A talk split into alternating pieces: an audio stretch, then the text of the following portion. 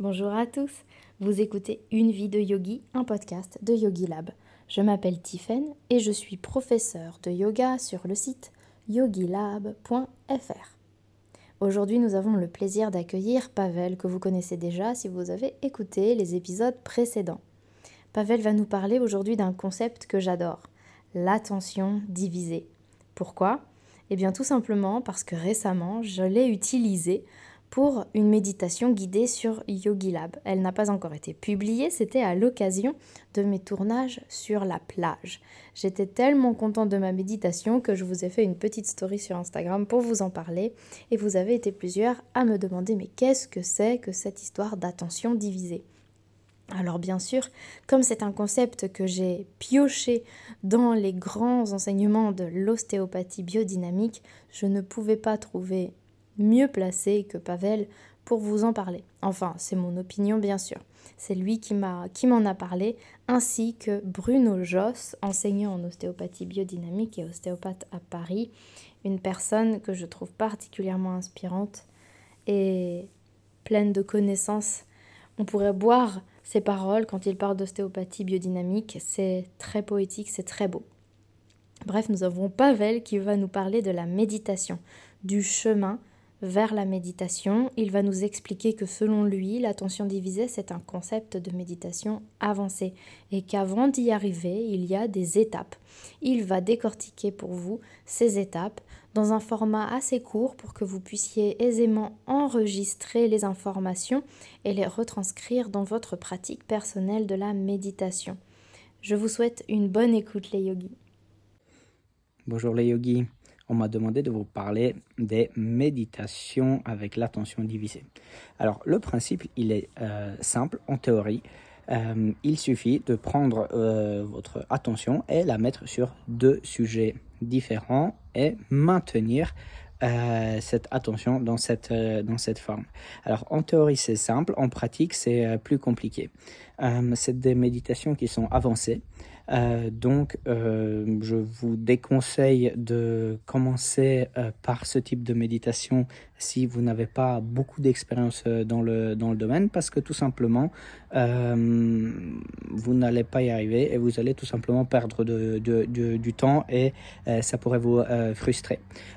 pour faire des méditations avec l'attention divisée, dans un premier temps, ce qu'il faut surtout, c'est maîtriser son attention. Ça veut dire être largement capable de la mettre sur un point et la maintenir sur ce point aussi longtemps que vous voulez. Euh, les euh, méditations euh, les plus simples qui existent, c'est les méditations qui sont guidées. C'est des méditations qui sont très bien. parce que ça permet de se, de se détendre, d'aller à l'intérieur, de travailler son imagination.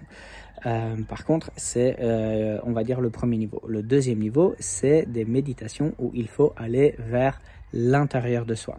Donc, on s'assoit, on ferme les yeux, euh, on fait un certain retrait d'essence dans le sens euh, on, se coupe du son, on se coupe euh, du visuel, euh, on prend une position confortable, du coup on se coupe un peu des sensations, corporelles et on se concentre sur la respiration. Ça, ça peut être une méditation avec une attention maintenue. Donc vous vous concentrez sur votre respiration et vous les cycles respiratoires vous comptez jusqu'à 21.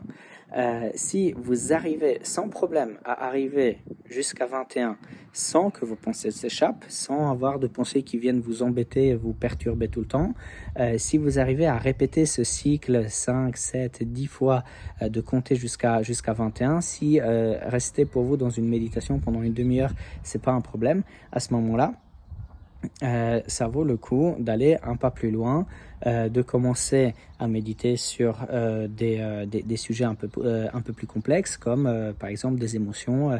vous pouvez à ce moment-là méditer sur, sur, sur la joie. Alors du coup, déjà, ça c'est une méditation avancée parce qu'il faut méditer avec l'attention posée sur la joie pendant une longue période pour que ça ait un impact sur la totalité de notre cerveau et de notre, de notre corps. À partir du moment où euh, vous arrivez à maîtriser ça, euh, vous pouvez commencer à faire des méditations avec l'attention euh, divisée. le principe, c'est que vous posez une partie de l'attention sur, par exemple, une émotion comme la joie, vous maintenez euh, la joie dans votre objectif et en même temps, vous posez votre attention sur une autre chose et vous la divisez moitié-moitié. Euh, ça peut être par exemple la tristesse. Par exemple, il y a quelqu'un qui est mort il y a 10 ans euh, et vous êtes toujours triste par rapport à ça. ou quand vous étiez un enfant, il y a quelque chose qui s'est passé, vous avez eu un traumatisme ou quelque chose qui vous a amené beaucoup de tristesse. Donc, vous posez la moitié sur la joie, la moitié sur la tristesse, voire 80% sur la joie et 20% sur euh, la tristesse. Si c'est une très grande tristesse, 5% sur la tristesse, 95% sur, euh, euh, sur la joie. Et vous maintenez comme ça. Quand vous sentez que la tristesse commence à fondre, à, se, à diminuer dans cette, dans cette joie, comme si la joie déteignait sur cette, sur cette tristesse, à ce moment-là, vous pouvez augmenter, faire moitié-moitié, dans le sens euh, moitié sur la tristesse et moitié sur, euh, euh, sur, sur la joie. Vous voyez un petit peu votre, votre, votre, votre état émotionnel, votre tristesse de plus près. et vous maintenez l'attention positive aussi, à, à, moitié sur, la, sur les émotions positives et à moitié sur, sur la tristesse. Alors quel est l'intérêt de faire quelque chose comme ça?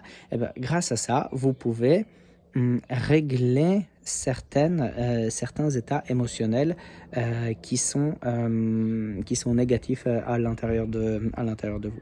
Alors, pourquoi ne commencez pas tout de suite par quelque chose comme ça? Parce que, par exemple, imaginons que moi j'ai des peurs ou j'ai de la colère et j'ai envie de, de, le travailler. Eh bien, tout simplement, si vous avez des peurs, des colères, des tristesses, c'est... Hmm, il y a des fortes chances que ce soit assez présent, assez intense. Et si vous prenez ça en méditation, à ce moment-là, ça peut grandir. Et vous n'avez pas envie que votre tristesse ou que, votre colère ou que votre peur grandisse. Vous avez, vous avez envie qu'elle diminue. Et donc, vous avez besoin d'un vecteur, d'une force, de quelque chose de positif, de quelque chose qui aura un impact positif sur, euh, sur euh, votre tristesse, d'un moyen, on va dire, thérapeutique. Euh, donc, si vous n'êtes pas capable de maîtriser votre attention euh, diviser euh, comme vous voulez, dans le sens, euh, par exemple, 30% sur le négatif, 75 60 sur, 70 sur le positif, ne commencez pas ce type de méditation parce que vous risquez de vous faire du, du mal.